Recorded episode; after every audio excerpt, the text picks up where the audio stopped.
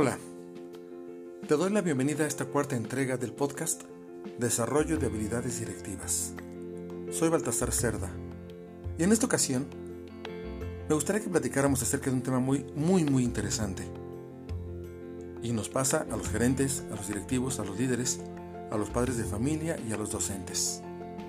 Cuando les decimos a, a las demás personas, hey, ponme atención. ¿Qué significa eso? ¿Qué estamos queriendo decirle a la gente cuando les solicitamos que nos pongan atención? Comencemos desde el inicio. La atención es la capacidad que tiene nuestro cerebro para recibir información de un evento en particular. Pero hay un problema. Desde el momento en que despertamos, nuestro cerebro comienza a recibir información a partir de nuestros sentidos. ¿Cuánta? Muchísima más o menos unos 20 millones de bits de información. Un bit es la unidad básica de la información. Imagínate 20 millones. 20 millones que se reciben a través de nuestros sentidos. Imagínate qué es lo que pasa en una hora. Si cada 20 segundos recibimos 20 millones. Imagínate la cantidad de información que llega al cerebro en un día, en cuatro meses, en cinco años, en 10 años. Es tanto que nuestro cerebro se ve obligado a seleccionar. Y nos dice de manera natural que cada 20 segundos nos va a dar 4 segundos en promedio para seleccionar aquello que queremos que quede en la memoria a largo plazo.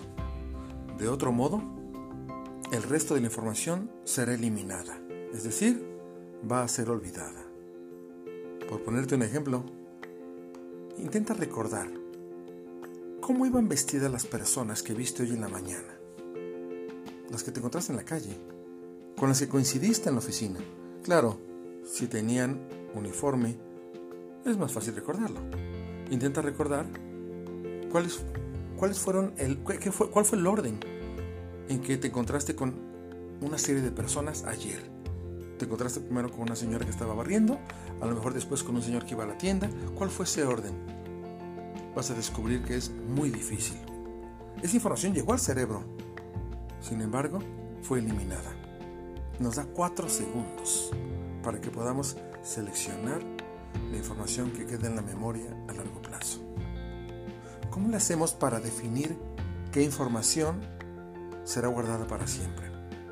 El cerebro nos ayuda también y nos dice que vamos a guardar en la memoria toda información, cualquier información, sea importante o no, relevante o no, siempre y cuando cumpla, cumpla tres condiciones. Número uno, para que una información se vaya a la memoria a largo plazo, es decir, nunca se nos olvide, deberá ser interesante. Deberá ser, como número dos, importante.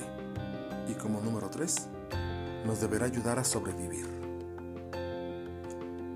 No sé qué edad tengas hoy, pero imagínate cuando estabas en la secundaria, en la preparatoria, ¿Recuerdas tu primer beso?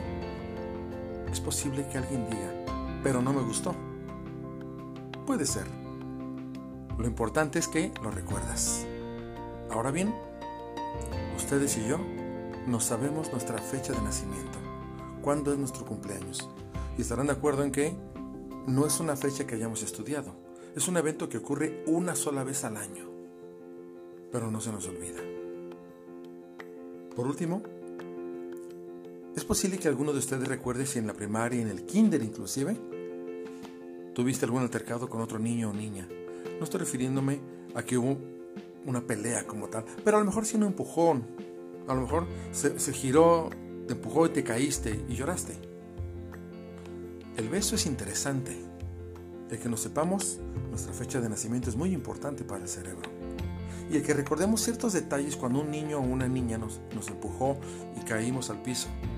Es una información que se queda grabada porque nos da información de cómo podemos sobrevivir en una sociedad. Ahora habría que preguntarnos, cuando intentamos mandar un mensaje, ya sea a un grupo de alumnos, ya sea a nuestros colaboradores, a nuestros seguidores, a nuestros oyentes, ¿en qué medida trabajamos para que nuestros mensajes sean interesantes, importantes o que ayuden a sobrevivir? Desafortunadamente, van a estar de acuerdo conmigo, en que en muchas ocasiones simplemente trabajamos en, un en una sola temática, que es qué quiero decir en un mensaje. Sin importar que sea interesante, importante o que ayude a sobrevivir. Lo que me interesa es definir qué quiero decir. Desde ahí, el mensaje tiene pocas probabilidades de permanecer en el cerebro de quien nos escucha. ¿Qué tendríamos que hacer? Cambiar esta mentalidad que está arraigada por años, ¿qué quiero decir? Por un nuevo tipo de pensamiento, un nuevo paradigma. En lugar de pensar qué quiero decir, voy a pensar ahora qué quiero que los demás hagan una vez que yo termine de decir lo que tenga que decir. Naturalmente para que se convierta en una acción. Tengo que armar, tengo que estructurar mis mensajes, sin importar si son personales o profesionales, de manera que para mis oyentes estos mensajes sean interesantes, sean importantes o ayuden a sobrevivir. Debemos tener algo en claro. Todas las personas tenemos el derecho de decir el mensaje como nos plazca. Pero debes saber algo, una verdad.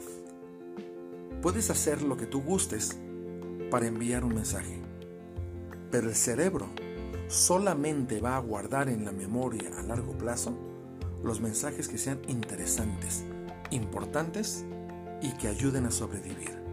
De otro modo, si el mensaje no entra en estas categorías, el mensaje va a ser eliminado, es decir, será olvidado, nos guste o no. Soy Baltasar Cerda y te agradezco que me acompañes en esta aventura del podcast. Nos vemos en el siguiente episodio.